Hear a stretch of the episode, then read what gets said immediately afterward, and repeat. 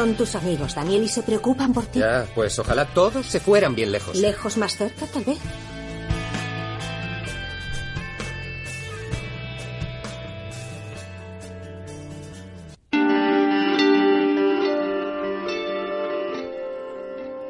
Muy buenas noches, curiosos y curiosas. Son las 9 y estáis a puntito de escuchar Lejos más cerca en Crea Radio. ¿Preparados?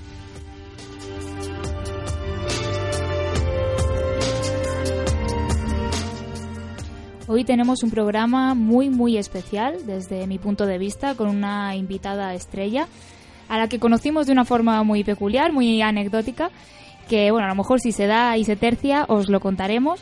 Pero bueno, antes de, de seguir desvelando un poco el tema de esta emisión, presentar al equipo. Bea Carbajo, como siempre, en la mesa técnica, la parte técnica de lejos más cerca. Hola, muy buenas noches y nada, encantada de estar aquí otra vez. Patricia Fernández, a Hola, mi buenas izquierda. noches. Yo estoy con muchas ganas de- del programa de hoy porque creo que va a ser muy interesante. Y hasta aquí el equipo porque nos faltan Ana y Mara que no han podido estar con nosotras en esta ocasión. Un saludo y un abrazo muy fuerte desde aquí. Y lo mejor para el final, vamos a, a presentar a nuestra gran invitada, Jivan Esana. Hola. Hola, buenas, noches. chicas. De verdad es un placer estar con ustedes y pues sincrónicamente la vida nos juntó. En un autobús de Aubasa, yendo a otra entrevista.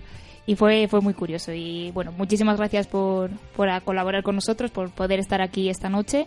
Y bueno, ¿de qué vamos a hablar? ¿De qué vamos a hablar, chicas? Pues vamos a hablar de arte, vamos a hablar de música, vamos a hablar de creatividad, de cosas súper, súper interesantes. Y como seguimos en el bloque de las emociones, obviamente todo va a estar relacionado con este, con este tema de, de las emociones. Y como hay muchísima información que daros, no vamos a perder más el tiempo y vamos a entrar de lleno con el programa.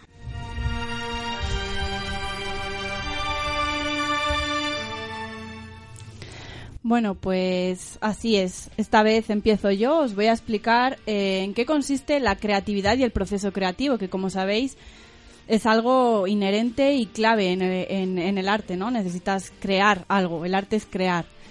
Bueno, eh, para los que no lo sepáis, la creatividad es la capacidad de generar bien nuevas ideas o nuevos conceptos. Y todos, todos, somos creativos, todas las personas. Está en nuestra naturaleza.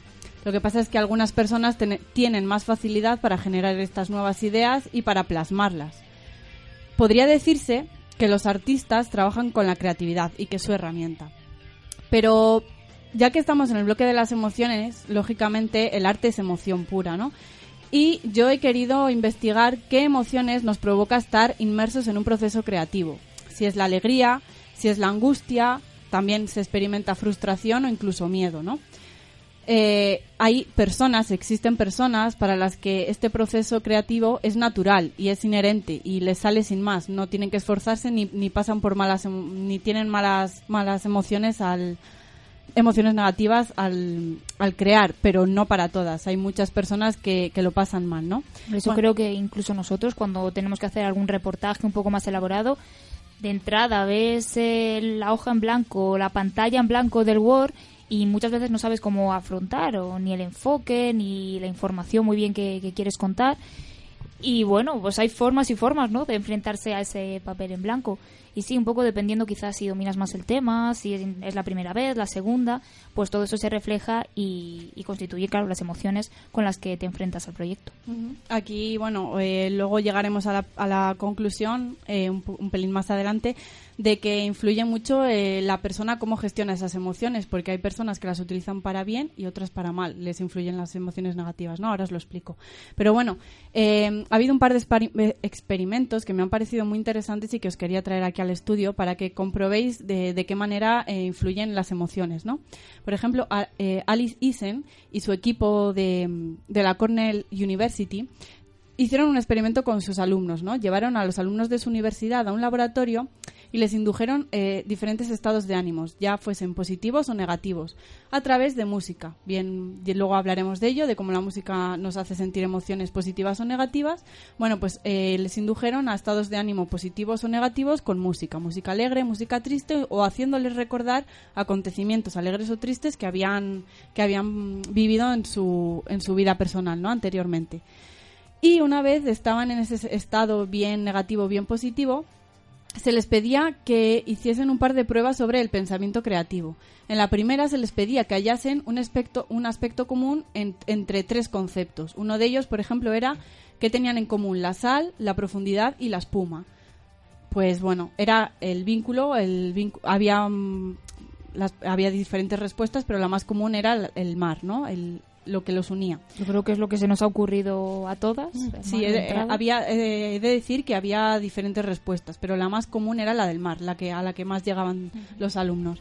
Y la otra prueba era eh, se les pedía a los alumnos que idearan un modo de fijar una vela a un tablero de corcho y tenían que encenderla sin que la cera gotease al suelo. Teniendo en cuenta que solo podían utilizar una vela, una caja de chinchetas y unas cerillas, los típicos juegos que siempre se han intentado hacer, ¿no? De un poco de lógica y de intentar pues lo de cruzar una piscina con una Sí, herramienta buscar para alternativas. Sí, exacto, ¿no? Bueno, para fomentar la creatividad. Bueno, pues eh, la respuesta era que los alumnos tenían que darse cuenta de que podían sacar las chinchetas de la caja y utilizarlas como un candelabro. Bueno, pues las conclusiones del estudio eh, dictaron que las personas a las que se inducía un sentimiento de alegría demostraban tener pensamientos más flexibles y más originales y llegaban más fácilmente a esa conclusión que a las que se la asumía o bien en un estado neutral o de tristeza. Pero si la alegría es una emoción clave para concebir ideas creativas, pues eh, nos asalta la pregunta de cómo había artistas míticos de la historia que no, no, no se caracterizaban pre- precisamente por ser alegres ni por ser extrovertidos ni por no ni por relacionarse mucho con la gente sino que más bien eran introvertidos y, y, bueno y tenían problemas de todo Ejemplos. tipo Darwin, el señor Darwin, tenía una personalidad muy introvertida. Eh, Steve Jobs, eh, Roosevelt, como nos ha comentado Jivan también Van Gogh muchísima Exacto. gente. grandes grandes eh, Grandes artistas mentes, sí. grandes iconos. no se caracterizaban por ser alegres, ¿no? Entonces, bueno, este experimento, pues sí que es cierto, nos da una idea de que, bueno, que a lo mejor la alegría puede inducirte más a la creatividad, pero que no toda, no es una generalidad, ¿no? Bueno, pues es que eh, hay otros otros psicólogos y otros profesionales que, que abogan por, más que analizar la influencia de las emociones positivas o negativas, lo que se debería investigar es cuáles son las emociones que impulsan a, a una persona a crear. Porque a una persona le puede impulsar una emoción negativa. Sí, Iván quiere Sí, comentar. exacto. Una cosa o una vivencia, una experiencia para una persona puede ser catalogada entre comillas o entrecomillado eh, que fuera para esta persona positivo o negativo, pero en realidad una cosa que para mí pudiera ser súper positivo, para otra persona puede ser negativo. Entonces, a lo mejor el mismo mar que estabas comentando antes, tú imagínate que una persona perdió a un familiar o un amigo, a lo mejor ahogado en el mar, y entonces el sonido del mar, si estaba ahí presente, pues no le va a traer una emoción positiva. A lo mejor otra persona que se fue con su pareja de luna de miel o de vacaciones, le trae unos recuerdos increíbles y entonces el sonido del mar lo conecta a ciertas emociones. Entonces, eso quería comentar. Y por otro lado, también, que es importante, como que en el mundo contemporáneo tendemos, o más bien en el mundo contemporáneo, pero aquí en Occidente, tenemos como esta parte a etiquetar o catalogar como las cosas o las emociones buenas o malas. Pero en realidad, si yo te digo, a mí, a mí lo que yo he experimentado en mi vida es que a veces he llorado de alegría, he llorado de éxtasis, he llorado de placer, también he llorado de impotencia, ¿sabes? Como cuando alguien me hace enojar y entonces, oh, lloras como, o bueno, al menos a mí me pasa, a lo mejor a muchas personas, lloras como de esta impotencia, de rabia, de coraje y de enojo. Entonces, ¿cómo podríamos catalogar el llanto o el llorar, esta emoción de tristeza? Y a lo mejor el llanto no en realidad te está conectando a algo negativo, a lo mejor es una cosa muy placentera. ¿Saben lo que les quiero decir? Sí, sí.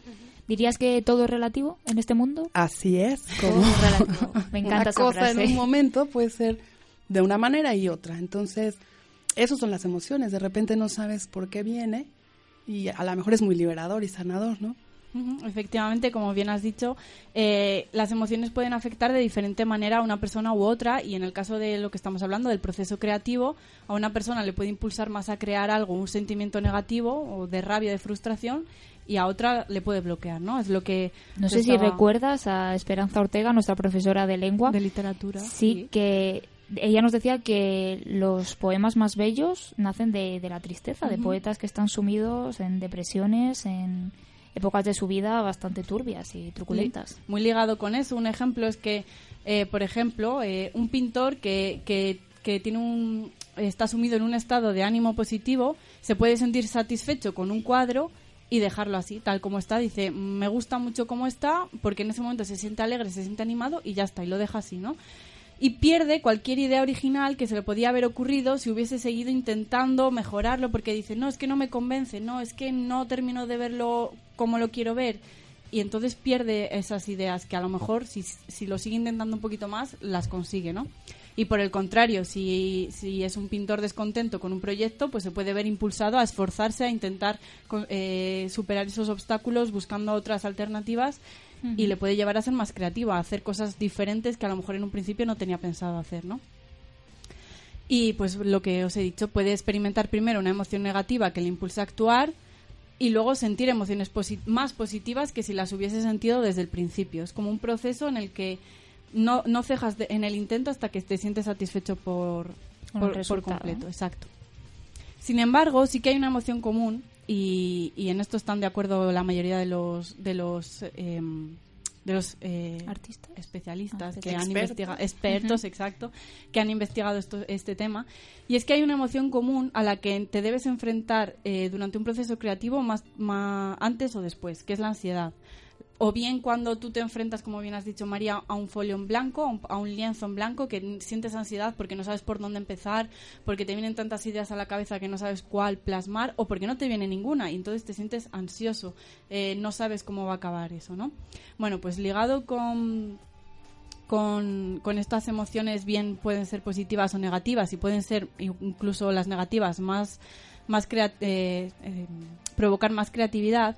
Hay un experimento de un grupo de investigadores holandeses que estudió los efectos que puede tener el hecho de recibir una crítica negativa sobre una actividad creativa, cualquier, cualquier creatividad artis- eh, obra artística, ¿no? Se pidió a unos participantes eh, que hiciesen una prueba de pensamiento creativo.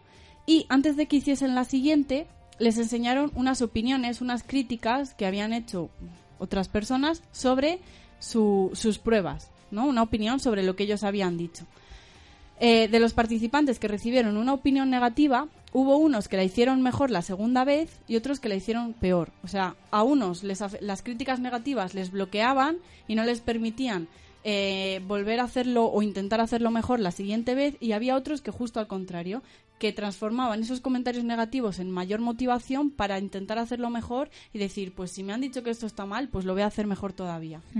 Entonces, eh, la conclusión a la que os he dicho, a la que llegamos y la que os he comentado antes, la clave es la inteligencia emocional, el saber, eh, saber gestionar las emociones que tú sientes durante un proceso creativo, en este caso que estamos hablando del arte, saber gestionarlas, ya bien sean agradables o desagradables, para eh, canalizarlas y transformarlas en creatividad. Saber superar esos obstáculos, saber superar la ansiedad, el miedo, la frustración y eh, saber conducir estos problemas y, o redefinirlos. Yo creo que ahora te están escuchando nuestros oyentes y estarán pensando, pero, pero ¿cómo? O sea, ¿cómo puedo gestionar esas emociones que a veces vienen como un tsunami? Bueno, pues hablaremos de ello en el siguiente programa, así que estará al loro.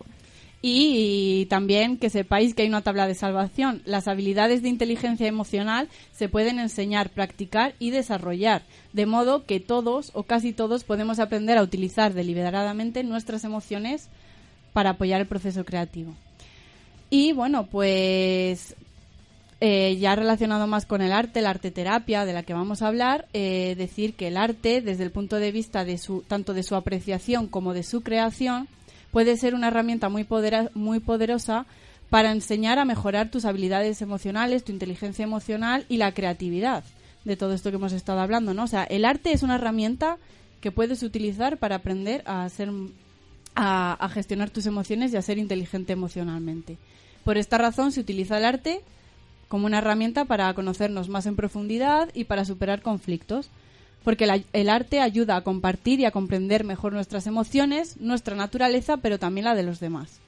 Y bueno, esta técnica, como ya os he dicho, es conocida como arte terapia.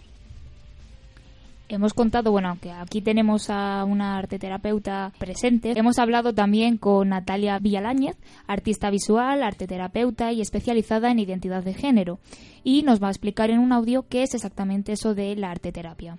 La arteterapia es una disciplina relativamente nueva en España, pero que sí que mm, tiene larga tradición y asentamiento en otros países y prácticas y aúna las aportaciones en psicología, arte, sociología y psiquiatría.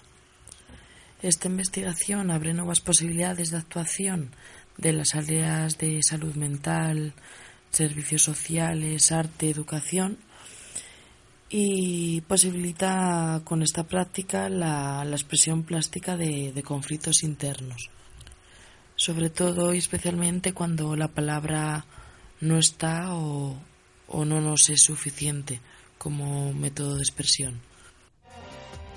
Efectivamente. No sé si tienes algo que añadir a la, a la definición de arte terapia que nos ha dado Natalia. Pues básicamente lo cubrió todo, porque en realidad es una manera de comunicarse o de expresarse, aun cuando no sabes ni qué te está pasando. Normalmente, y es lo que comentabas en el otro bloque antes de escuchar este audio, lo que decía sobre la inteligencia emocional es muy cierto. Entonces, la inteligencia racional, o sea, el IQ, el coeficiente intelectual, como que nos los van entrenando, desarrollando y lo vamos en el colegio, con nuestra familia, en el ámbito donde vamos creciendo, toda nuestra infancia hasta llegar a la adultez, pues obviamente nos enseñan a desarrollar eso. Entonces vamos al cole, luego a la universidad, etcétera, pero ahí nos enseñan justamente a desarrollar este coeficiente intelectual y vamos a la escuela, al colegio en México, yo soy mexicana, decimos eh, escuela, no cole, pero bueno, aquí dicen cole, y entonces se enfocan tanto los educadores como nuestra familia en que vayamos a clases. Y hasta en algunos casos te llevan a regularización, pero es como en la parte racional y científica, matemáticas, español, inglés, no sé, biología, química, etcétera. Pero en realidad no hay una escuela de emociones en donde nos enseñen qué onda con las emociones, qué son las emociones, cómo me relaciono yo mismo con cada emoción que voy sintiendo. Entonces, en el mundo occidental estamos como más racionalizados y ahí pues obviamente tenemos escuela, porque ya la escuela, vaya, en toda Europa es como para todo mundo, ¿vale? En América hay otros países donde todavía falta mucho, pero donde sí carecemos un poquillo o adolecemos es esta parte del manejo de emociones, conocerlas y que nos enseñen cómo para ir desarrollando lo que tú comentabas. Es cierto, pues obviamente ya hay maneras, ya hay formas de, como decías tú, de aprender, de desarrollarlo y utilizarlo, pero pues no hay una escuela como tal. Entonces, en esta parte, justamente cuando no hay palabras y no entiendes tú misma o tú mismo lo que te está pasando, a veces dicen, ay, ¿cómo estás? Te saludan y tú dices, bien, pero contestas automáticamente y en realidad no sabes si estás deprimido, triste, agobiado, nostálgico o de verdad es una depresión. ¿Sabes? Es que es muy complicado poner nombre a lo que sientes. Yo, personalmente hay veces que sí, sé quizá mm, definir si es algo positivo o negativo, pero no te sé decir, pues estoy melancólica, estoy más depresiva, más triste. Y eso si hubiera una escuela de emociones sería capaz de, de distinguirlo? Porque te conoces, te conoces a ti misma, conoces las emociones y las experimentas. Entonces, quiero comentar dos cosas. Uno, es esta parte de aprender de ti a través de las emociones. Y como tú misma dices, es que a lo mejor a veces no sabes ni ponerle un nombre o un adjetivo calificativo o un nombre, porque ni siquiera hay palabras, como decías. Entonces, lo que haces es justo a través del arte terapia, porque está más relacionada con lo que sientes, con este feeling, con las emociones o sentimientos, que es diferente, pero no a través de palabras. Entonces el arte terapia te ayuda a eso, justamente, a expresar lo que estás sintiendo, lo que estás experimentando emocionalmente, sin poner palabras. Entonces esto científicamente lo tenemos como en, el cerebro, está dividido en dos, como en el lóbulo temporal izquierdo y derecho. Toda nuestra parte derecha de nuestro cuerpo está conectado al lóbulo izquierdo del cerebro y toda la parte derecha se conecta con la parte racional, que sería el IQ, el raciocinio, la inteligencia, tu capacidad de análisis, de síntesis, Toda el esta lenguaje parte. también estaría. Claro, en esa- porque hay reglas gramaticales, de ortografía, ¿sabes? Incluso hasta al hablar, pues hay reglas fonéticas. Por ejemplo, en México no, no pronunciamos de manera diferente la Z, la C y la S. Y ustedes sí. En México yo digo zapato y ustedes dicen zapato. Entonces hay reglas y estas reglas es dentro de la parte emocional. Por eso es que desarrollamos esta parte racional. Y del lado izquierdo, nuestro cuerpo, todo el lado izquierdo corresponde al lóbulo temporal derecho y ahí están las emociones, la intuición, toda la parte de sentimientos y todo esto que es lo contrario a, la- a lo racional. Entonces, para que estemos completos, equilibrados y balanceados, tendríamos, como en Asia, eh, que balancear esta parte de las emociones, la intuición, los sentimientos, lo que no es racional ni mental, ni analítico, ni nada de este tipo. Y es como esta escuela para aprender a hacerlo. Y entonces es muy chistoso porque en Occidente es como estamos bien económicamente, vaya, no hay tanta pobreza. Pero en la parte espiritual o valores o la parte intuitiva, esta parte que Somos está conectada, claro, y Ujú. allá están al revés. Entonces, ¿qué pasaría con un hombre nuevo, una mujer nueva, en donde balanceemos las dos cosas? ¿Sabes? Entonces ahí, si tuviera esta escuela de emociones, que eso sería mi sueño, ¿verdad? en poder tener una escuela donde enseñarnos y recordarme a mí también, obviamente, esta parte tan importante, porque al final todo lo que nos mueve es una emoción. Bueno, antes de entrar de lleno en la arteterapia, que Jivan nos va a hablar de un montón de ámbitos, porque la arteterapia veremos es algo amplísimo, inabarcable, lástima, pero es inabarcable en radio. Entonces nos vamos a centrar principalmente en la psicología del color, de un tema que ella es experta. eh, danzoterapia o biodanza, que es eh, más o menos lo mismo. Y ya para finalizar, un poco la arteterapia a través de, de la escultura, ¿no? Como a través de esta arte plástica, pues se puede también expresar emociones. Pero antes, qué menos que presentar en condiciones a la, a la invitada, porque tengo delante ahora mismo su semblanza, que nos la ha mandado al correo electrónico, y la verdad es que no sé por dónde empezar, porque hay muchísima letra aquí. Mm, Vamos a ver cómo lo hago. Eh, bueno, se llama Giovanni Sana, ya lo hemos visto, lo hemos dicho al principio del programa. Es terapeuta mexicana, también lo ha dicho ella. Pero bueno, eh, lleva ya algunos años viajando por todo el mundo, dando cursos, terapia. Hizo un viaje que supuso un antes y un después en su vida a la India, si no me equivoco. Ahí entró en contacto con la meditación y bueno, eso para ella ha influido mucho, tanto a nivel personal como a nivel laboral, me imagino. También, bueno, es experta en muchísimas cosas. Es que eh, creatividad, danza y pintura, eh, diagnosis mental, mm, bueno, es que trata todos los temas que os podéis imaginar. Eh, el coaching este que está tan de moda ahora mismo, hipnosis, meditación, un montón, un montón de, de historias. Así que bueno, qué mejor que ella para hablar precisamente de la arteterapia y de todos estos eh, temas que vamos a tratar en esta, en esta misión. Si te parece, eh, podemos empe- empezar hablando un poco de, de la biodanza, que quizá es algo, un término que puede estar más o menos de moda actualmente. Yo conozco a varias personas que precisamente este año han acudido a clases, pero tengo que decir que hasta que no me han hablado ellas de, de lo que es la biodanza o la danzoterapia, no tenía ni idea de, de qué se trataba. Entonces, cuéntanos un poquillo qué es eso, el término, en qué se diferencia, por ejemplo, de la danza contemporánea o de la danza clásica a la que estamos acostumbrados.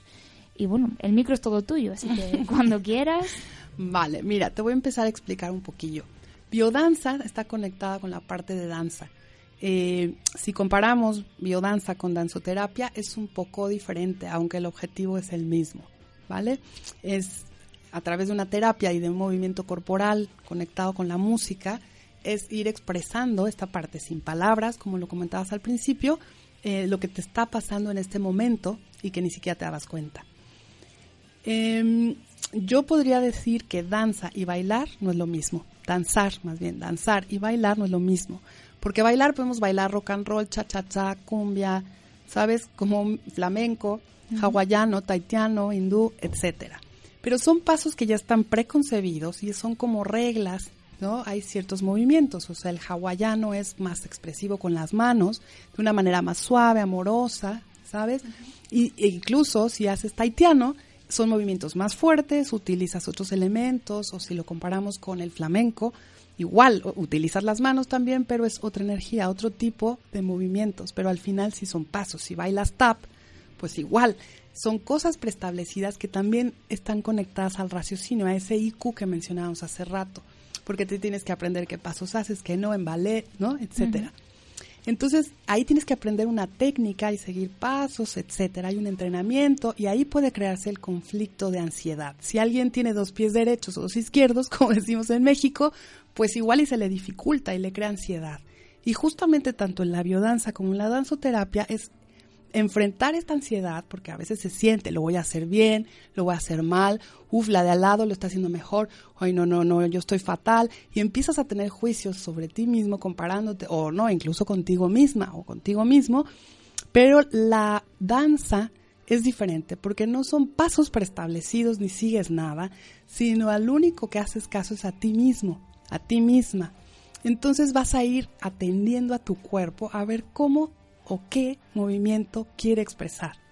Incluso si te da nervios, por ejemplo, ahí en terapia ya sea individual o en grupo, pues que em, empiezas a sentir el miedo o la ansiedad o no sé, lo que pueda llegar a sentir la persona y entonces ayudas, yo como terapeuta o cualquier otra persona que está obviamente entrenadísima y certificada para hacer esto, incluso lo intensificas, intensificas esta ansiedad y puedes conectar incluso con un temblor. Cuando te da miedo, lo que haces es como empiezas a temblar, ¿no? No de frío nada más, sino también de, de miedo.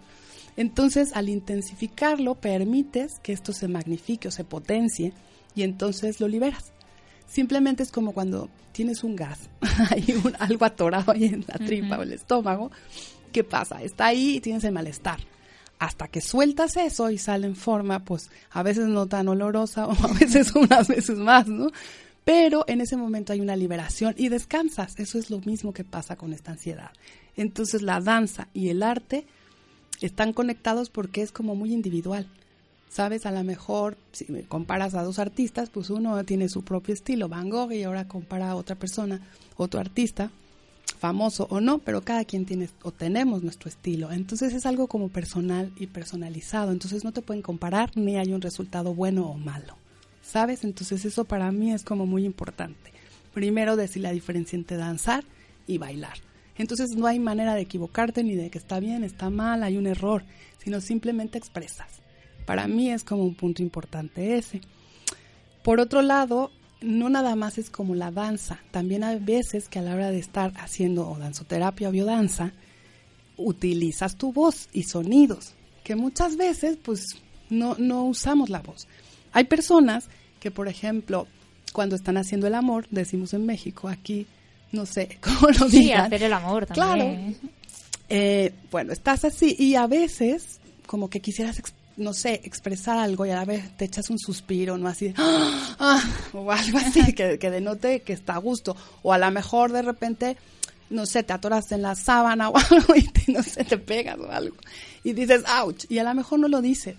Entonces el expresar no nada más es con el cuerpo, sino con sonidos de, con la voz.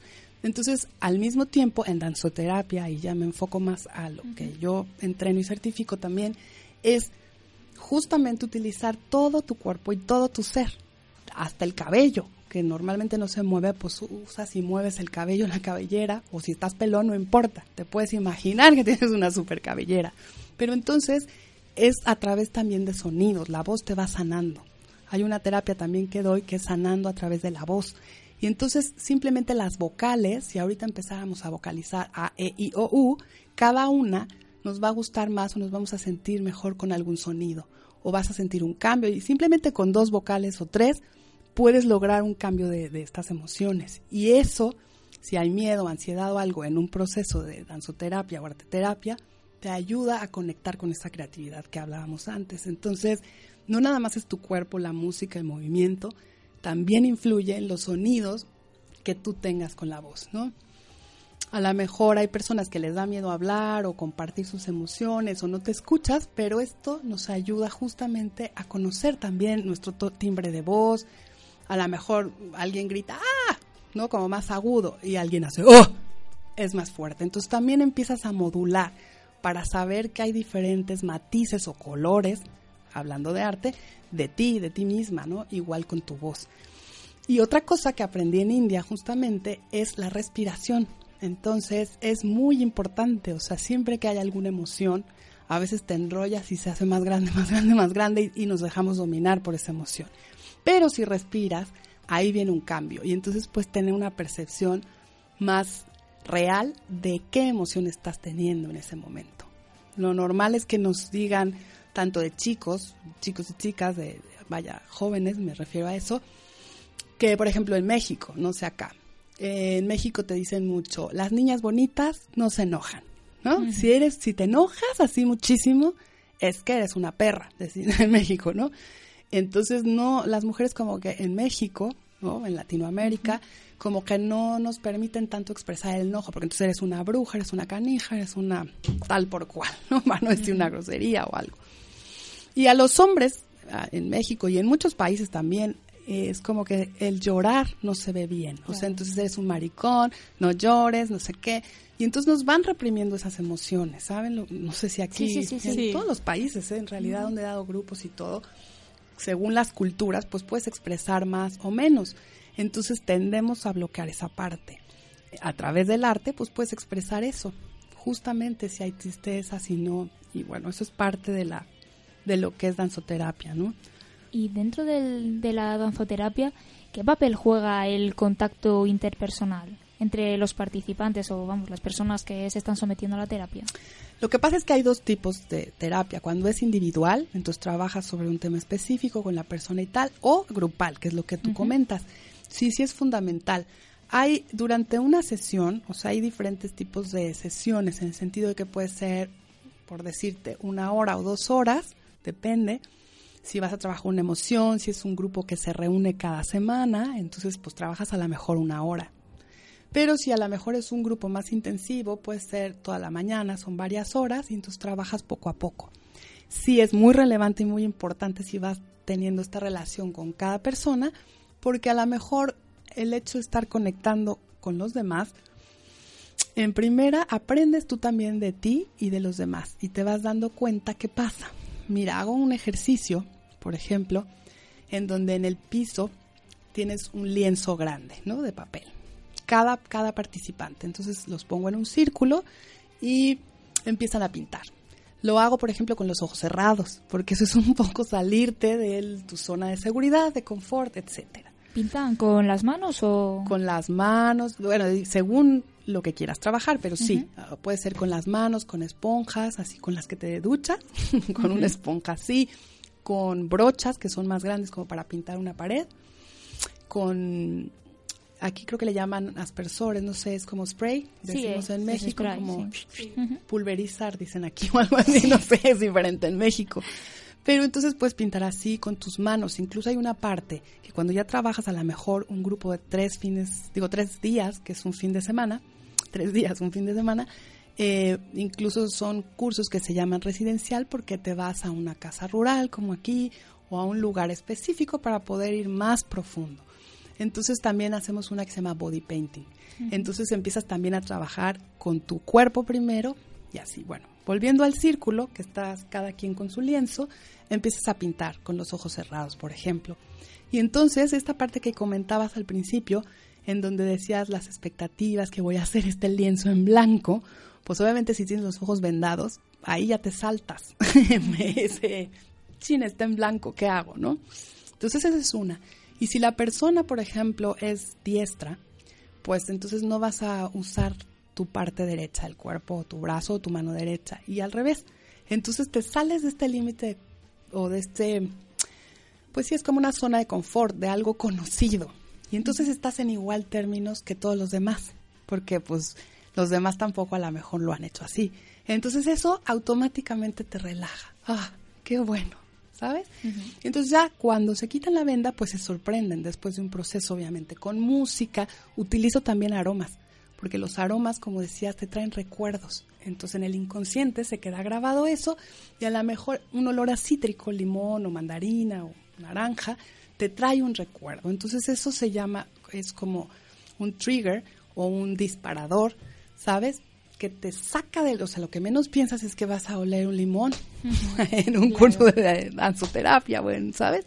Entonces es dar estos estímulos para un poco olvidar esta parte racional de la que hablábamos al principio. Entonces se quitan la venda, observas y ves qué te pasa a ti. Pero en un grupo también estás viendo, te estás observando, que eso es la meditación, qué te va pasando cuando empiezas a comparar. Luego les digo, por ejemplo, den un paso hacia la derecha, todos, una, dos, tres, y se cambian a la persona que está al, lugar de al lado, ¿no? Y entonces pintas encima de eso, por ejemplo. Uf, entonces, ¿qué te pasa a ti? Dices, hoy me quedó muy bonito, me quedó muy feo, y van a pintar en eso que me quedó increíble, ¿sabes? Y entonces, pues ahí es desapego. Entonces tienes que empezar, o a lo mejor están observando, hoy me quedó más bonito a mí, hoy este de plano está súper malo, dice, wow, este es un artista, madre mía y de, les digo, de repente cojan el color que más les gusta y pinten todo con la brocha o los dedos o tal. Y entonces, ¿qué pasa? Y así empiezas a crear y voy rompiendo esquemas o paradigmas en donde al final pues empiezas a integrarte con los demás. Mezclo el arte terapia con esta parte de la danza, la respiración, la meditación de varios tipos, activa, pasiva, que eso te trae como mucho el poder observar qué pasa, el poder observar tus emociones y luego también con colores, con sonidos, con la voz. Entonces, por supuesto, hay interacción porque vas trabajando en parejas o en grupos de tres o de cuatro y vas siendo todas las personas tu espejo. Es decir, qué me gusta de ella, qué no me gusta de aquel, etcétera. Pero vas aprendiendo de ti y te vas, es como funciona un poco o mucho como si fuera el espejo de ti y las Como emociones. Si fueras creándote tu identidad, por así decirlo, o dándote cuenta más. Sí, sí, bueno, claro, sí, sí, sí, sí. Sí, sí, lo dijiste bien. Es trabajas con quién soy, con la identidad y qué me está pasando. Entonces está súper interesante, pero claro que tiene que ver muchísimo cómo actúas.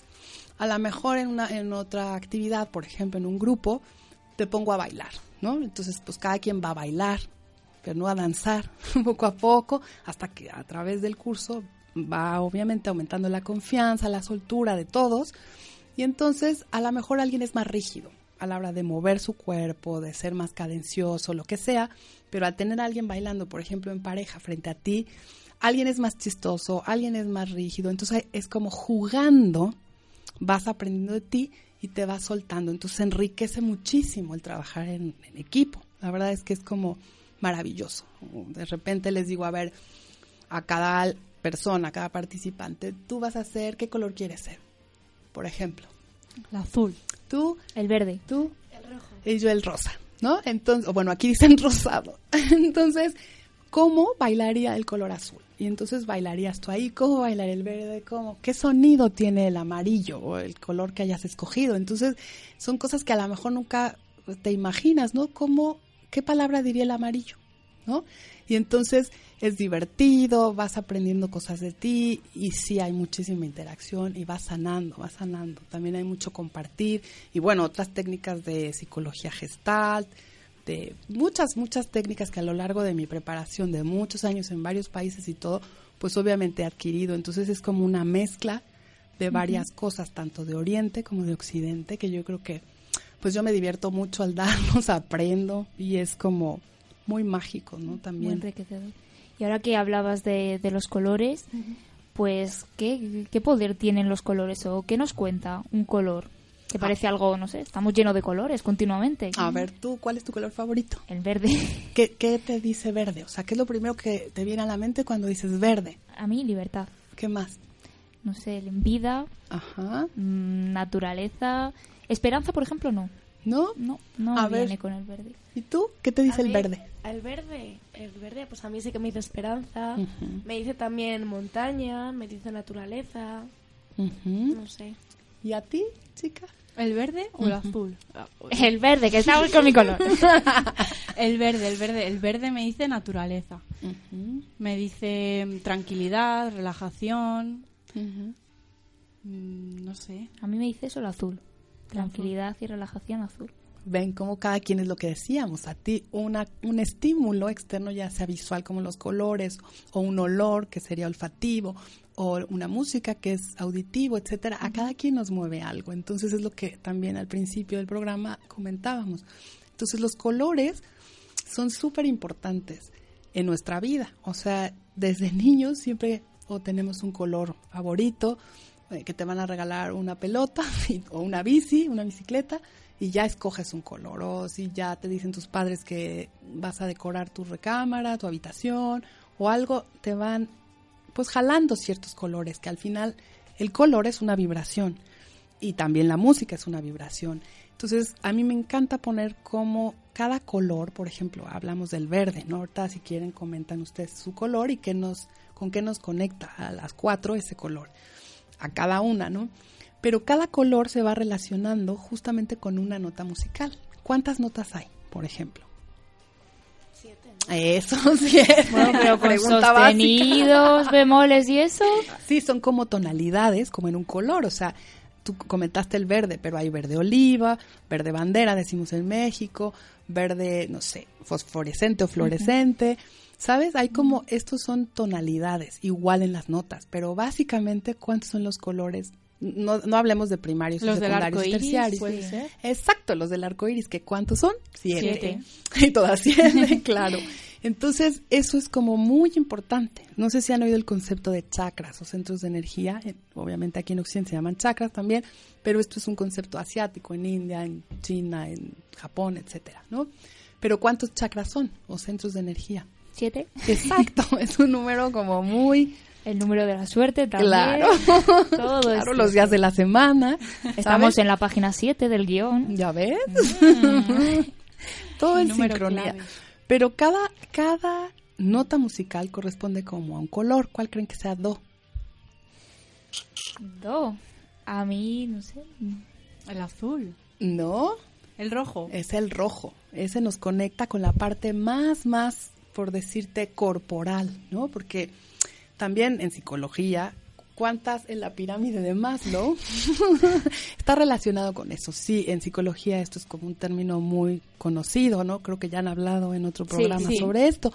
Entonces, lo más básico y lo más, por decir, mundano o lo más material es como el color rojo y es el sonido do. Entonces, por ejemplo, los tambores, ya sabes, cuando tocan, es como esta vibración do, es como más grave, es lo, lo más, por decirlo, animal, ¿sabes? Sin lo raciocinio. Y así vas elevando hasta como los colores del arco iris. De hecho, el arco iris empieza en el rojo. Y sube, sube, sube, subes hasta el último, que es como son, se llaman los colores más sutiles, ¿no?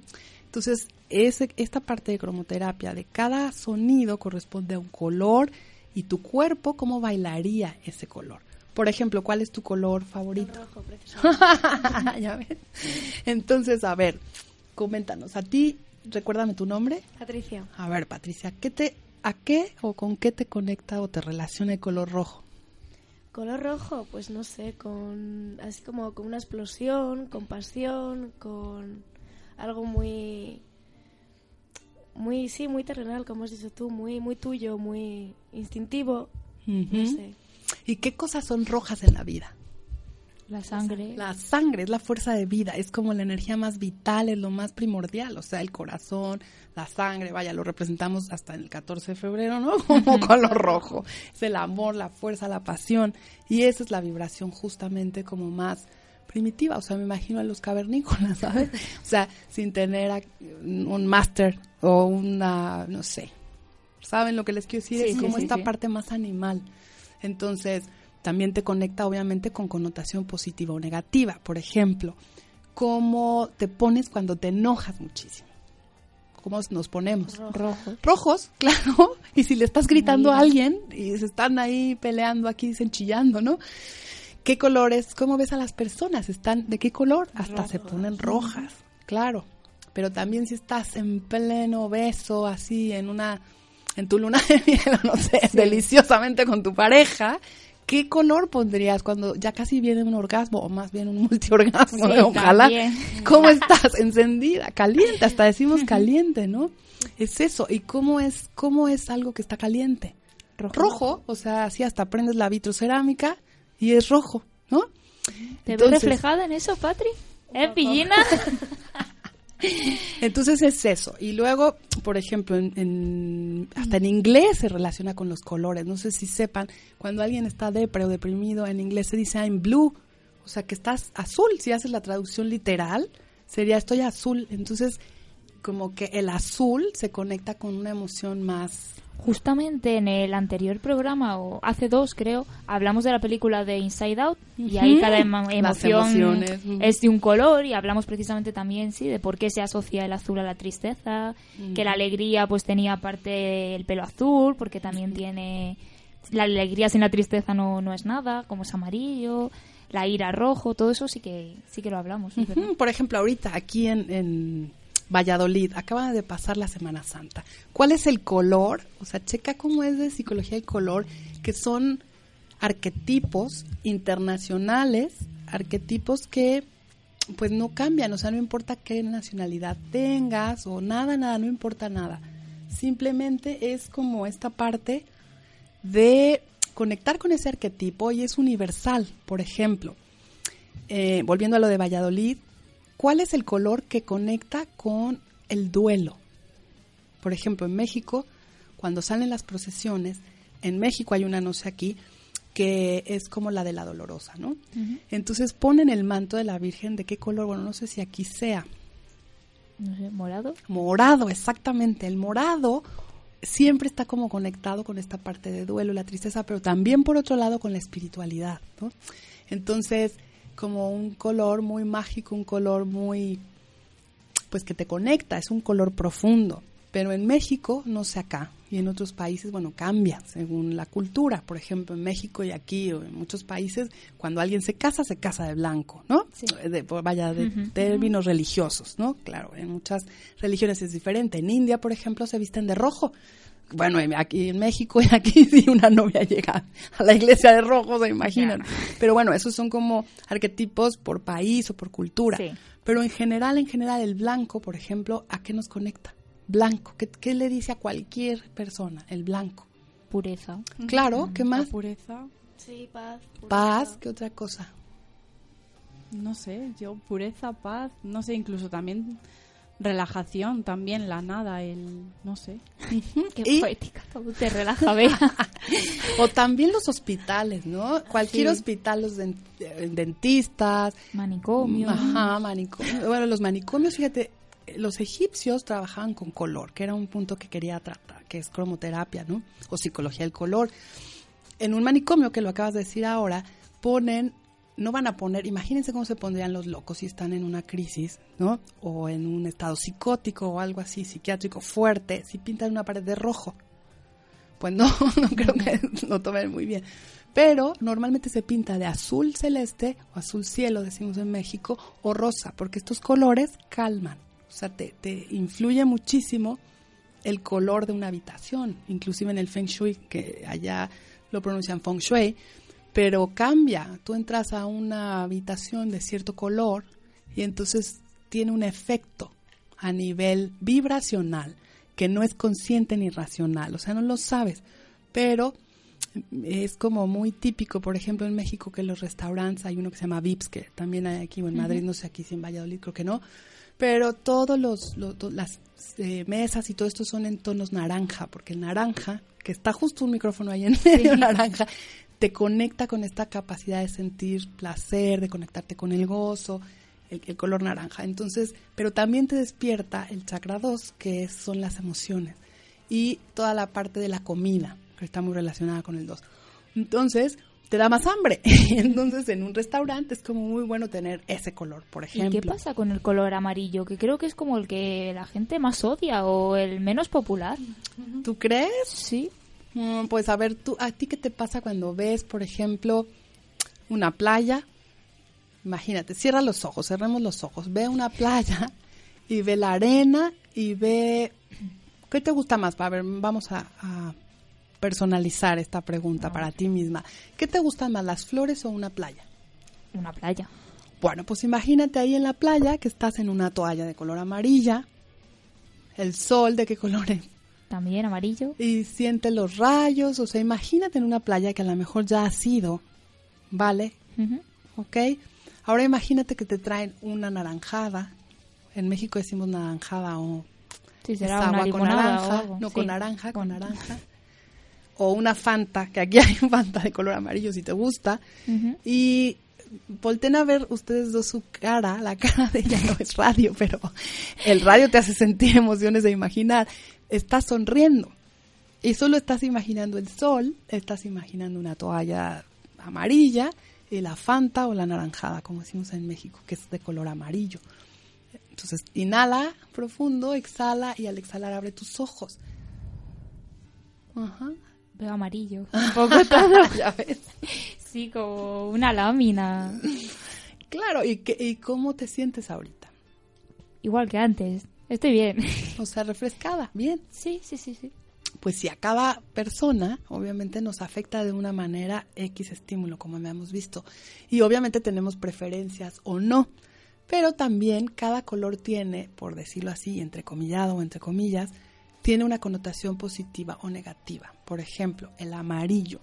El amarillo está muy relacionado en cromoterapia, en psicología del color, con, bueno, no nada más el amarillo, todos los colores, pero con muchísimas, más de 100, eh, emo- no emociones, sino más bien adjetivos o calificativos que, que normalmente te conecta, por ejemplo, a mí el amarillo, yo pienso automáticamente en el sol, pienso en la playa, pues te empecé a decir, me encantan los girasoles, me fascinan las mazorcas de maíz, entonces a mí me da, a mí me da mucha alegría, ¿no? Es una vibración de, de mucha alegría. Pero también el, esto que decías tú al principio, de mucha gente como que no prefiere Es tanto que el amarillo. amarillo, mala suerte. Yo lo he oído desde siempre. Mm, Pues que es un color no sé, que trae mala suerte, que claro. Pero no sé por qué. ¿Por qué el amarillo? ¿Por qué han escogido el amarillo para decir que trae mala suerte? Pues a lo mejor es aquí en España, porque en otros No países sé. no. Mira, por ejemplo, en México, en Año Nuevo, cuando es el Año Viejo y luego el Año Nuevo, dicen que te pongas un... un- en México decimos calzones, aquí dicen braguitas, ¿no? Eh, de color rojo para el amor, por ejemplo. Y amarillo es para el dinero. Entonces, el amarillo en México y en cada país, por eso es un poco cultural, ¿no? También. Eh, pues no sé, pero volviendo a la connotación o positiva o negativa que pudiera tener un color, el amarillo se conecta muchísimo con el miedo, ¿sabes? Inclusive, haz de cuenta, está relacionado es con, con los chakras que hablábamos hace rato, es como el plexo solar, por eso se llama sol, solar, de aquí, y es justamente el sol pues de color amarillo. Entonces son los miedos, se relaciona con los miedos. Cuando, por ejemplo, en, en un grupo vamos a trabajar algún miedo en específico, alguna fobia, algo que te da miedo en tu vida cotidiana y diario, empezamos a tener una vibración del amarillo, que es como muchas notas de mi, que es la tercera, el tercer color del arco iris. Eh, y entonces, a través de la música vamos metiendo, digo, no es una música terrorífica, no, está linda, pero va despertando, porque también es vibración, esta apertura hacia ver qué parte te da miedo. Y entonces tu inconsciente, con ese color, ahí ya voy trabajando también con hipnosis ericksoniana y tal, para que conectes con algo que ya estás listo o lista para sanar. Entonces, un miedillo que por ahí tengamos y que a lo mejor ni siquiera es consciente, ¿sabes? Puede ser hablar en público, puede ser, no sé, hasta que te dé miedo, por ejemplo, hablar o pedir algo, decir sí o no, etcétera. Entonces, cada color como que te conecta con algo, eh, depende cómo vas teniendo el grupo también.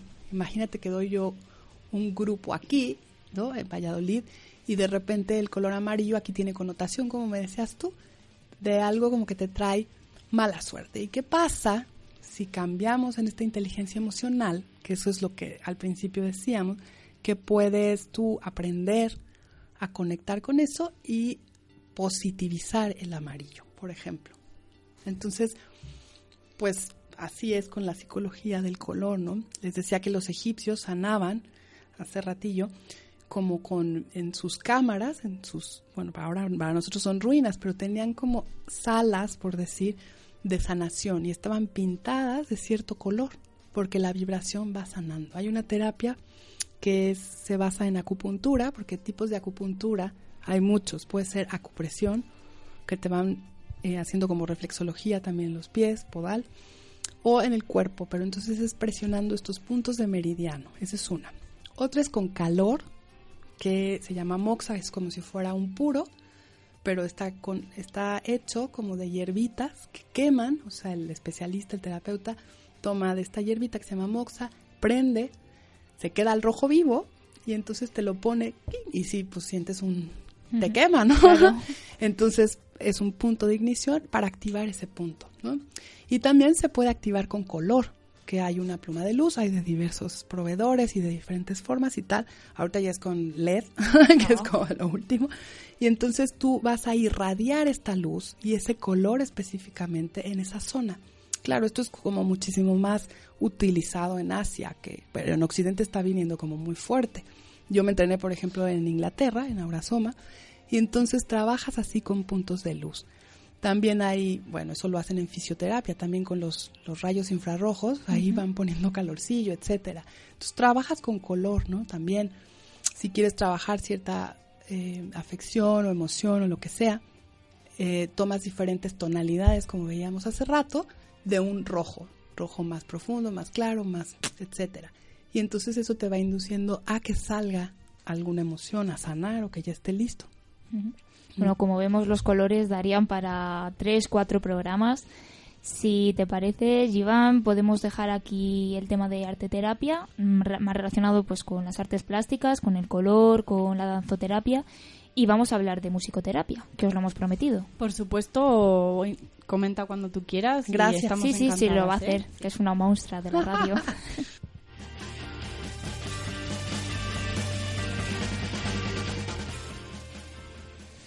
Y bueno, pues vamos a hablar de musicoterapia. Antes de nada, queremos poneros un cinco, creo, creo recordar, cinco eh, fragmentos de, de, unas canciones. Algunas las conoceréis, otras imagino que no.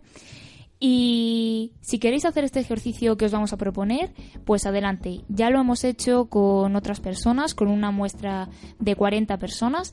Y eh, lo que queríamos ver es si es verdad que la música despierta emociones y si eh, determinados sonidos no sabemos por qué, nos evocan a, la mayoría, no a todos, pero a la mayoría de, las personas esas, las mismas emociones, o al menos eh, positivas y negativas, el poder englobarlas en un sitio o en otro. Vamos a escuchar los cinco fragmentos que hemos puesto a nuestros participantes y a ver qué os sugieren a vosotros.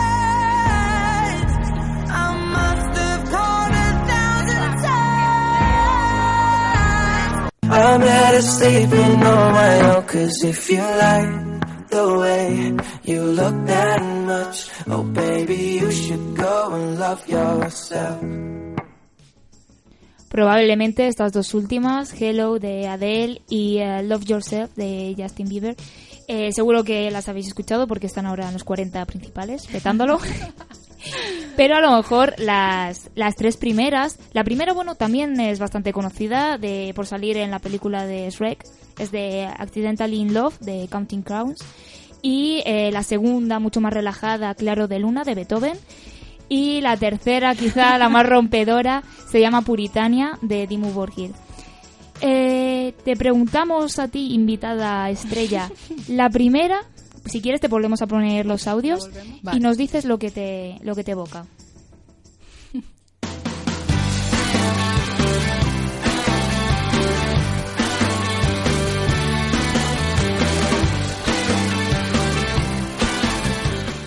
Esa me dan automáticamente ganas de bailar y mover mucho la cadera, como de eso de alegría también. Efectivamente, alegría. Alegría ha habido, ha ganado por, por goleada como emoción estrella de esta canción. Eh, otras emociones que también se han dicho mucho, felicidad, diversión, energía, pero como vemos son todas positivas. Ha habido dos de 40 personas que han dicho emociones negativas. Eh, muchas hablan de hartazgo, como que es una canción que han escuchado mucho y quieras que no, pues ya la coges cierta tirria. Pero bueno, en general eh, esta canción es alegría pura. Vamos con la segunda, El claro de luna de Beethoven.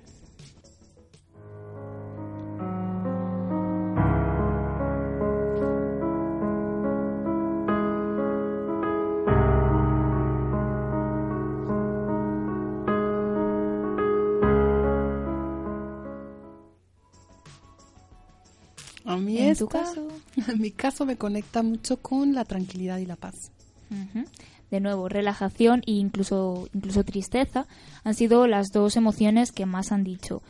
Eh, seguidas muy de cerca estaban también la nostalgia, la melancolía. Como vemos, son emo- emociones mm, no negativas, porque hemos dicho antes que ten- tendemos mucho a clasificar en positivo y negativo, y la relajación, por supuesto, no es negativa. La nostalgia no tiene por qué ser tampoco negativa, pero bueno, como vemos, dista mucho de la energía, de la alegría, de la diversión de la primera canción que hemos escuchado. Vamos con Puritania de Dimmu Borgir.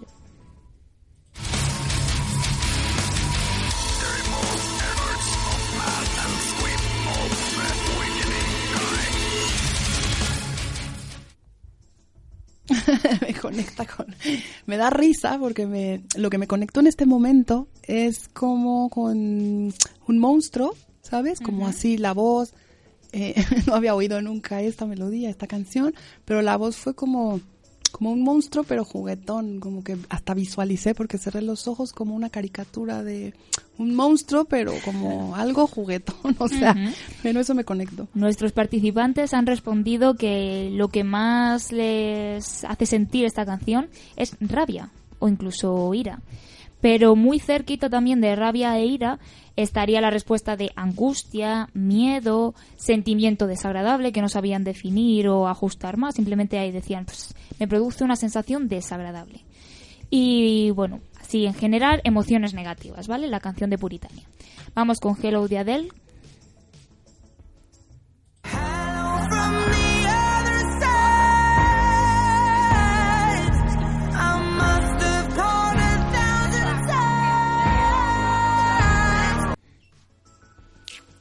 A mí me conecta con mujeres automáticamente como este sentimiento de solidaridad y acompañamiento. Pues a las personas que participaron en la, en la encuesta les sugería a la mayoría tristeza. Pero aquí las opiniones, eh, quitando tristeza, que sí que había bastante unanimidad, luego ha habido pues mucha diversidad. No podemos decir que Hello de Adele se encuadre, como hemos hecho con Puritania o con Accidental in Love, en positiva o negativa, canción positiva o negativa.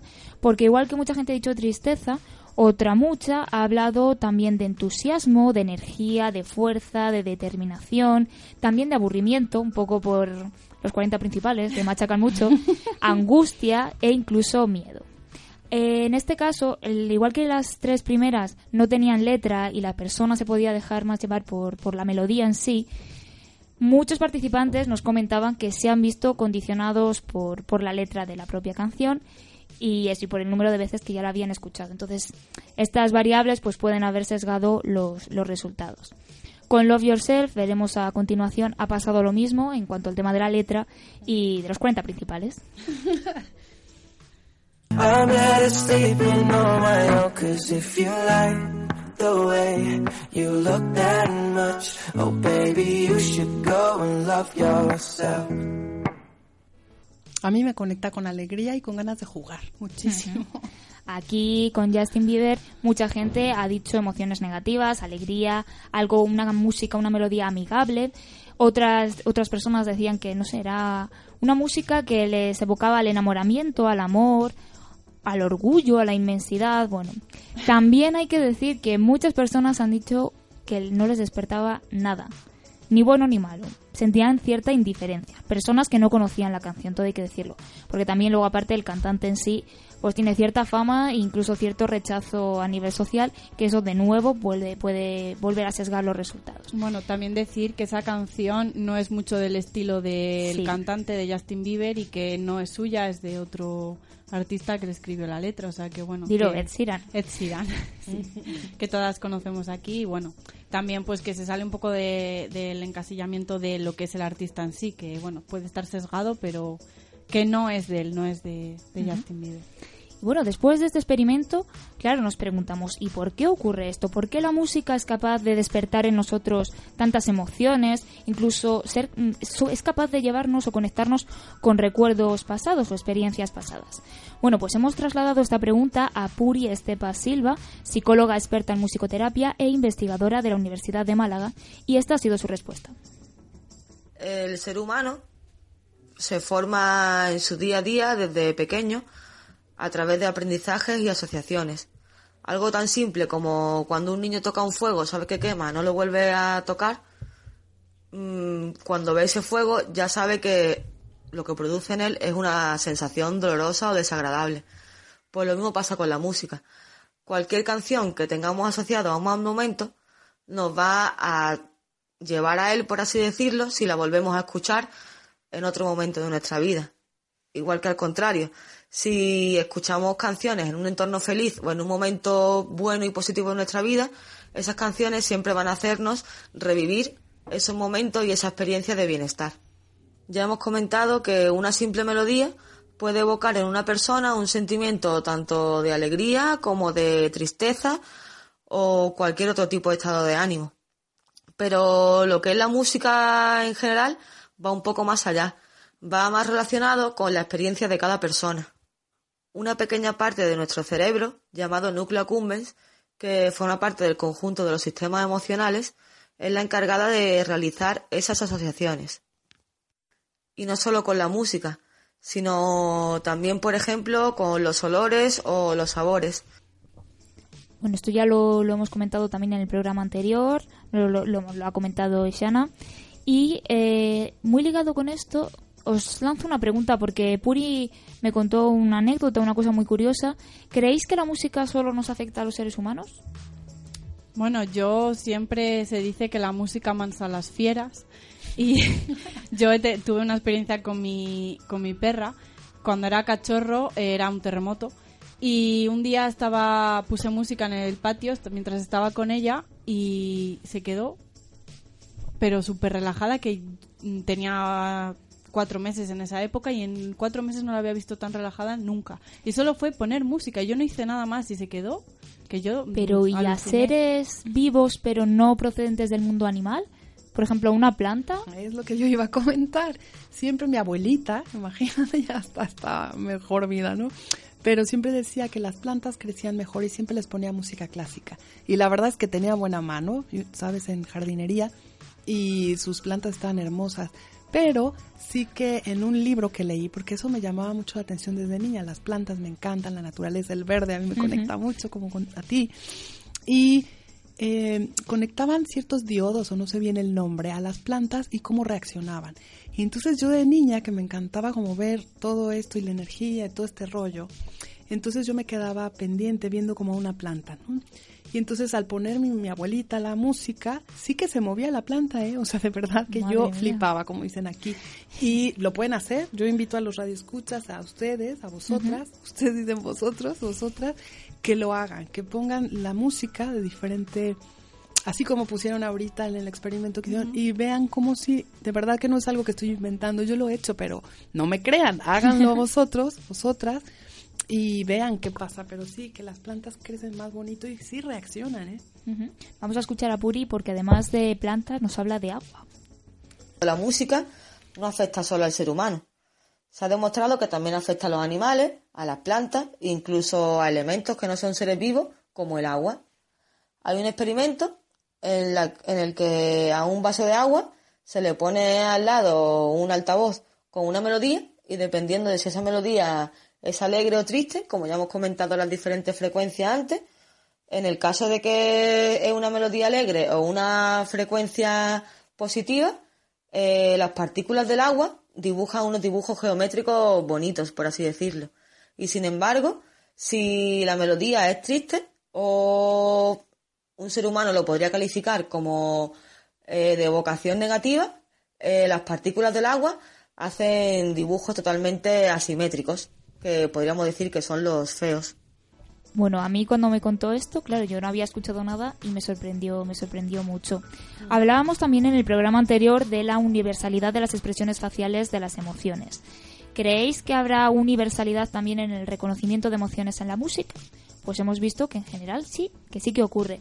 De hecho, hay un experimento muy famoso que hizo Stefan Kolch, un gran eh, neurólogo, eh, también músico, que ha estudiado muchísimo y eh, intentó probar la universalidad de las emociones en la música con un indígena y con un arquitecto occidental y vio que sí, que aunque el indígena nunca había escuchado la música occidental, era capaz de reconocer en una melodía eh, la alegría o la tristeza o el miedo.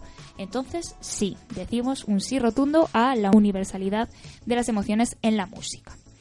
Entonces, ¿qué ocurre en nuestro cerebro cuando estamos escuchando eh, determinadas melodías, ritmos, sonidos y experimentamos una determinada emoción u otra?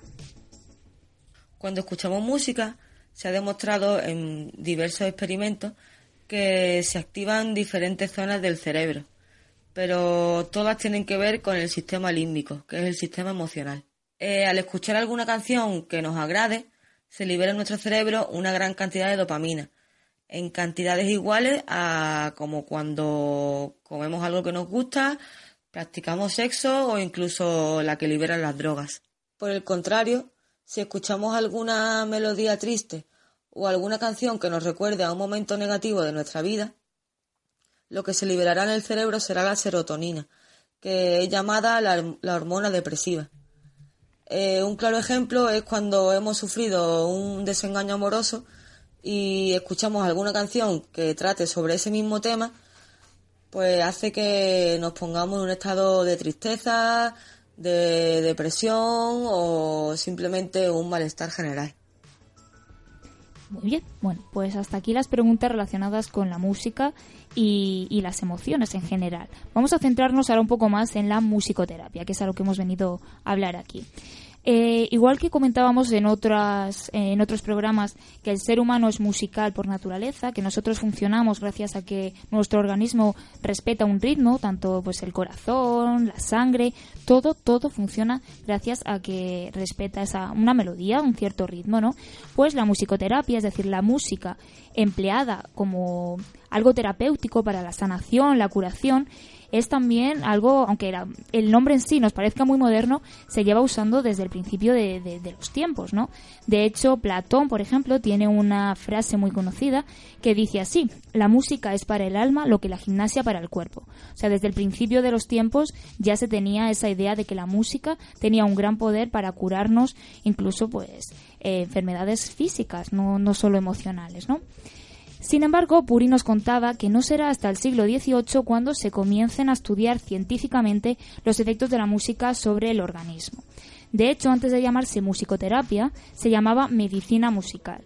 Esta medicina musical en los siglos posteriores, XIX, XX y XXI, pues ha ido evolucionando poco a poco hasta convertirse en la musicoterapia, que es lo que hoy en día no conocemos. Entonces, ¿para qué sirve la musicoterapia? ¿Qué enfermedades o trastornos mentales, por ejemplo, podemos tratar con ella? La musicoterapia tiene una gran diversidad de aplicaciones clínicas.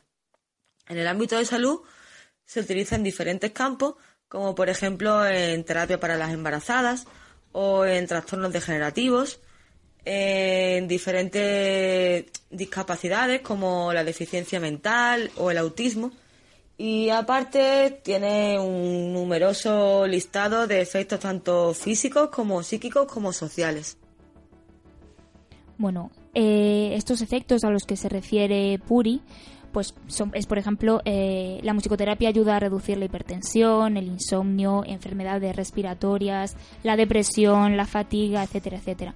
Pero quiero recalcar que tanto la musicoterapia como la arteterapia no se tiene por qué aplicar a personas que padecen algún tipo de trastorno o de enfermedad mental, sino simplemente como decíamos antes eh, para nosotros mismos, para entendernos mejor, para conocernos, para experimentar con nuestros límites eh, es súper beneficioso. No necesitamos, como hemos dicho, tener ningún tipo de patología. Eh, me gustaría comentar, porque ha dicho Puri en el audio, eh, ha comentado el tema de los autistas. Yo conozco personalmente la historia de un, niño que padece autismo. Eh, fue un autismo no de nacimiento, sino que al ponerle una vacuna, me contaba el padre, mm, a los tres años, algo ocurrió en él que de repente fue perdiendo capacidades locomotoras, del habla, del lenguaje, empezó también a dejar de expresar cualquier tipo de, emoción positiva por sus padres y se fue, pues eso, no sé, como encerrando en su propio mundo, en su mundo interior, ¿no?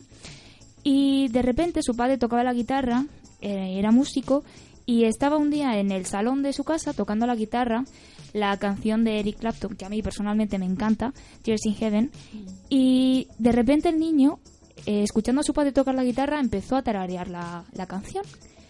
Y bueno, le salió una voz impresionante. O sea, es que me contaba el padre, yo me quedé alucinado porque no desafinaba ni una nota. Era increíble. Y de ese modo, poco a poco, a raíz de esa primera aparición musical del niño, eh, empezaron a comunicarse a través de la guitarra, de la música y, y de esta canción en concreto. Luego hicieron el salto a otras. Y claro, el padre me decía, es que tuvimos una conexión y una comunicación que no habíamos tenido nunca. Y fue gracias a, la música. Este niño sigue con, su autismo, porque claramente la música no cura el autismo, pero eh, gracias a ella hoy en día pues lleva una vida y una calidad de vida muchísimo mejor que la que la que tenía antes de que ocurriera este episodio musical y un poco milagroso. A mí me llama mucho la atención. Eh, hemos hablado también con eh, Belén Fabre, que es musicóloga y musicoterapeuta, para eh, preguntar qué tipos de modelos de musicoterapia hay. Nos ha hablado de que hay muchísimos, muy variopintos, con características propias, pero nos ha llamado especialmente la atención el modelo Benenzón. Así que vamos a escuchar de qué se trata. Uno de los grandes modelos que hay en musicoterapia es el, bueno, el modelo Benenzón, es no verbal. Que dices, una terapia en la que no se puede hablar se puede hablar, pero se puede expresar en todo momento. Tú ahí puedes hacer, si necesitas de verdad hablar, bueno, no podrás hablar, pero puedes cantar, puedes gritar, puedes ladrar, puedes, puedes hacer lo que quieras, puedes estar en silencio, puedes tocar los instrumentos que tienes, tienes un setting, puedes tocarlo, puedes no hacerlo. Entonces, está tu propia decisión y ahí, la verdad, bueno, por los libros y por experiencia personal, sí que te lleva a la infancia totalmente porque tienes ese, o sea, ese impedimento a hablar, esa prohibición, nos hace ser mucho más nosotros y no sé y el comportarnos también con el silencio porque en ese tipo de sesiones en algún momento o sea una sesión en la que no se dice absolutamente nada ni se da ninguna orden siempre hay algún momento de silencio. Entonces el cómo reaccionamos nosotros ante el silencio porque la música también lo es, es no solo el sonido. Entonces el cómo reaccionamos nos sentimos cómodos o no el cómo reacciona la otra persona porque bueno lo puedes hacer individual pero estas suelen ser grupales cómo reacciona la persona que tienes a tu lado, porque igual a ella le apetece silencio y a ti no. Entonces lo respetas, no sabes lo que es, pero te miras a los ojos, eh, sabes, sabes ver en la cara a lo demás, igual no es lo que quieren, pero sí lo que no quieren. Entonces, esa manera de actuar que nos lleva a nuestra niñez totalmente, o sea, te puedes volver críos. Lo de ladrar habrá sonado un poco así de qué ridículo. Yo lo he visto. Yo he visto a gente ladrar mientras otra persona de esa misma sesión quería jugar con el balón, otra quería silencio y el silencio como no lo conseguía hacía más ruido. Entonces, ¿cómo nos expresamos cuando nos quitan nuestro, nuestro modo de expresión normal, que es el de hablar?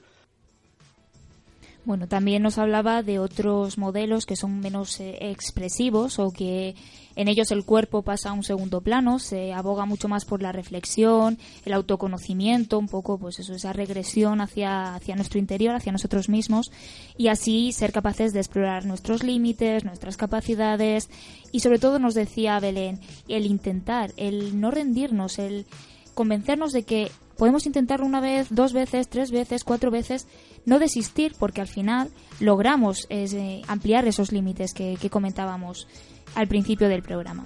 Bueno, vamos a escuchar ya casi para finalizar algunos de los resultados más sorprendentes que ha cosechado la musicoterapia que nos cuenta Puri y la experiencia personal de esta musicoterapeuta. Todos los resultados eh, que aportan este tipo de terapias son bastante positivos.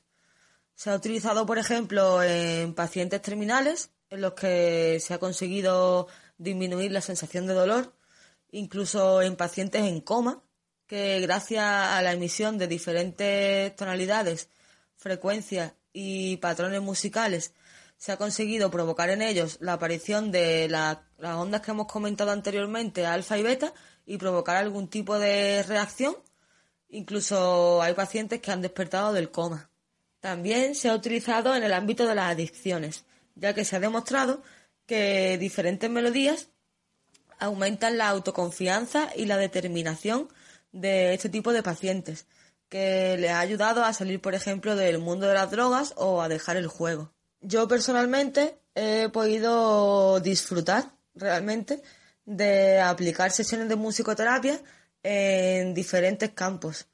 Uno ha sido, por ejemplo, en el Centro de Atención Temprana de Málaga, en el que se tratan a niños de entre 0 y 6 años con cualquier tipo de discapacidad o problema tanto físico como psíquico y estas sesiones musicales eh, las estuvimos aplicando a pacientes con síndrome de Down y con parálisis cerebral. El ejercicio consistía en mancharle literalmente las manos de pintura y ponerles un gran folio, cartulina o papel continuo delante y que ellos dibujasen a, su libre manera según íbamos alternando las canciones, las melodías o los ritmos de, la música, ellos iban cambiando las pautas o los patrones de dibujo. Son, son niños que tienen movimientos limitados. No tanto síndrome de Down como parálisis cerebral, pero no son capaces de dibujar algo en concreto.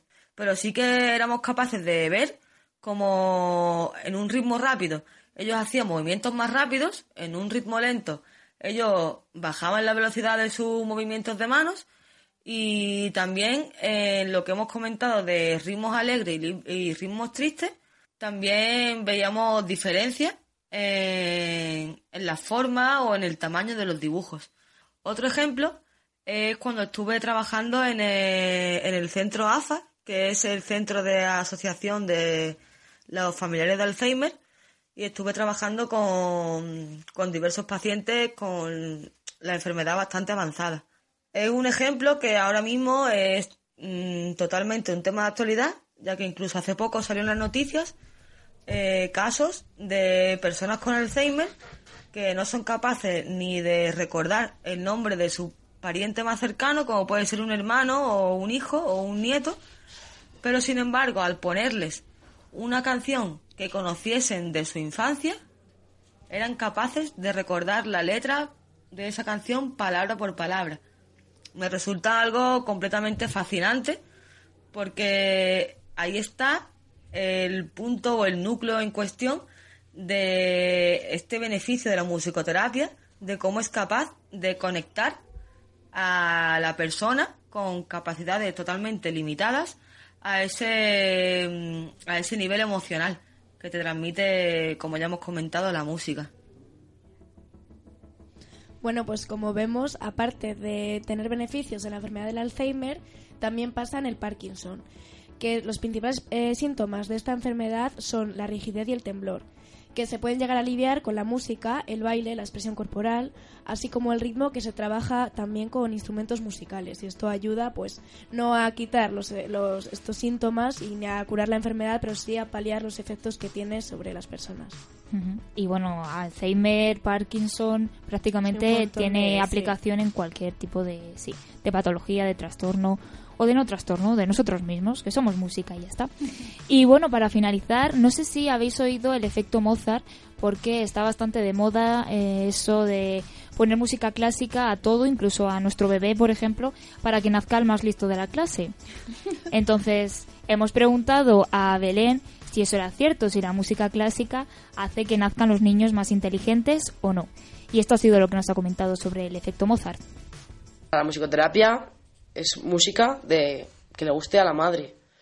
O igual no que no le guste, pero que le transmita. Porque al fin y al cabo, lo que el feto siente es lo que le transmiten. Y aunque oiga, porque tiene ese si ya tiene desarrollado ese sentido, va a sentir lo que le transmita su madre desde el cuerpo. Entonces, si a la mujer embarazada no le gusta el piano, no le gusta la música clásica, no le pongas obras de piano y de música clásica para que así el niño salga más listo. Obviamente, porque al final lo que va a sentir son son estímulos y ese estímulo de lo que oye lo va a unir al no me gusta, que es lo que siente. Ahí lo ideal es que la madre escuche la música que a ella le gusta, la que le transmita, y no que la escuche, que se la ponga así de fondo para que lo escuche el bebé y tal. No, el, también el, el bebé nota cuando esa música, cuando estás escuchando esa música o cuando está de fondo. Y lo más importante de todo ya no es que se amplíe su capacidad, ni que el niño te vaya a salir un músico que te vaya a sacar de pobre, que es difícil, ¿eh? Ni nada por el estilo. Porque bueno, pues puedes aumentar su capacidad porque sí, la vas a aumentar porque sí, pero ese no tiene que ser el objetivo. Ahí lo importante es la creación del vínculo. El vínculo entre la madre y el hijo, o el padre también, ¿sabes? El compartir algo desde incluso antes de que nazca. Como es la, la música, ese gusto por la misma música. Solo el saber que va a disfrutar porque lo primero que va a saber del disfrutar es lo mismo que disfrutas tú. Bueno, como vemos es algo, algo increíble el vínculo que puede crear la música entre el bebé y no solo la madre, también el padre, ¿no? La familia en general. También nos contaba Belén que ayudaba mucho a las embarazadas durante el parto, la, la música como que les relajaba, incluso paliaba el dolor, ¿no? Que se tiene en un momento así. Y bueno, que como vemos la música tiene un poder alucinante y es maravillosa. Yo creo que todos nos ha quedado claro todos los beneficios que tiene la música, la musicoterapia y todo lo relacionado.